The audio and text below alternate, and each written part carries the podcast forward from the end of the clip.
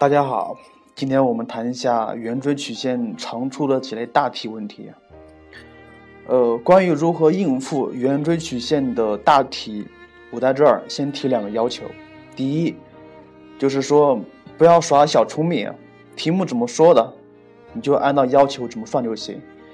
呃，用我们这儿一位教的比较好的数学老师说啊，就是说做这一类题，关键是要学会翻译。把他的要求、他的疑问转化成你的步骤，这叫翻译。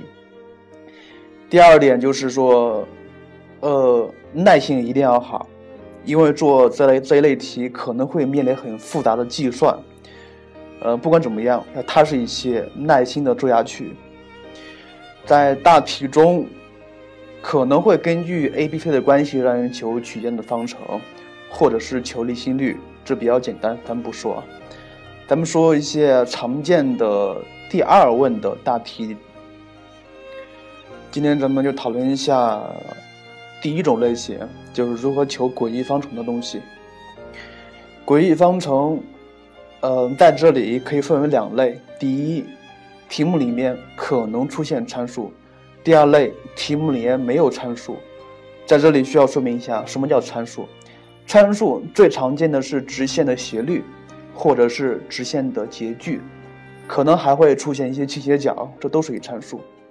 咱们先说第一类，假设这个题目里面没有参数的话，如果让求动点的轨迹，一般是先把这个动点的坐标设出来，然后根据题目的要求写出等式或方程一化简，就这样。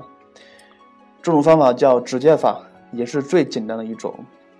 第二种呢，嗯。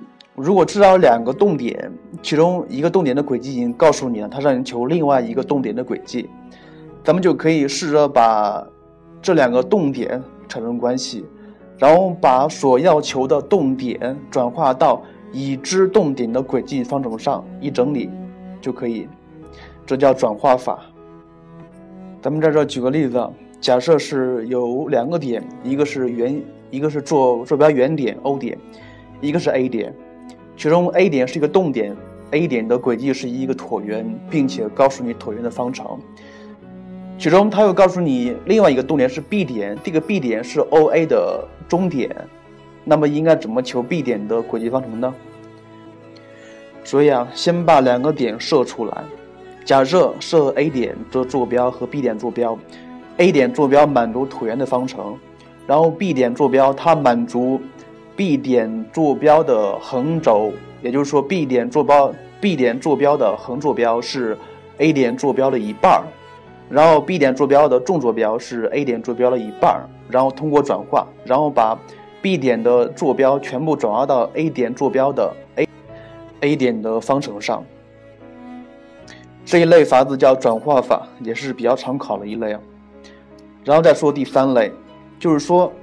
他可能给他给你说了一段话，然后根据这个描述，咱们可以判断出来，这个动点它应该是一个怎么样的几何图形。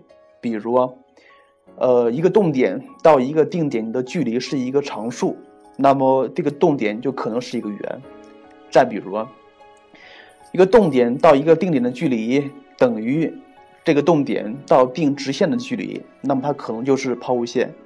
所以这一类方法。叫几何法，也是比较常考的一种。呃，然后咱们再说第二类，第二类是就是说题目里面可能出现参数，假设出现参数应该怎样处理？咱们最常考的是圆锥曲线跟直线的交点问题。那么既然出现了直线，那么咱们就必须考虑直线存不存在斜率。假设存在斜率 k 的话。呃，假如是让求一个动点的轨迹啊，咱们是不是先把动点坐标设出来，然后通过他给的那个式子，然后把坐标的两个点 x 和 y 分别跟参数产生关系？比如 x 等于 k，y 等于 k 方。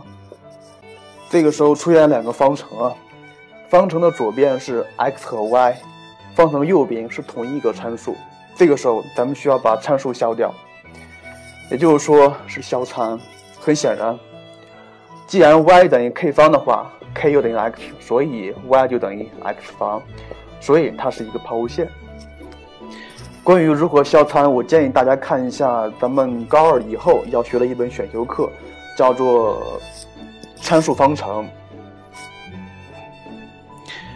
呃，这种方法叫参数法，可能也会有什么交轨法，其实是一样的。给了点，设点，然后根据题目列方程，方程里面肯定会含有参数，最后消参，统一消参，统一化简，这就是咱们要求的轨迹方程。不管是参数法还是交轨法，都属于消参的方法，所以这属于第二类含参的东西。基本上，如果让求轨迹方程的话，方法不外乎刚才说的那两类啊。第一类含有参数应该怎么办？第二类不含有参数应该怎么办？可能我现在空谈方法没有讲例子，你们可能会觉得比较的空泛。我希望大家反复的把这个音频听几遍，然后看一下你们的题目里面关于求轨迹方程的是不是这几类。最后，我还是要强调一遍，关于学习的话，学生应该是主动性的，老师只是给你起一个提点或辅助作用，所以不要把希望全部寄托在老师身上。这一点应该养成一种学习能力。更多节目，下载荔枝 FM 收听。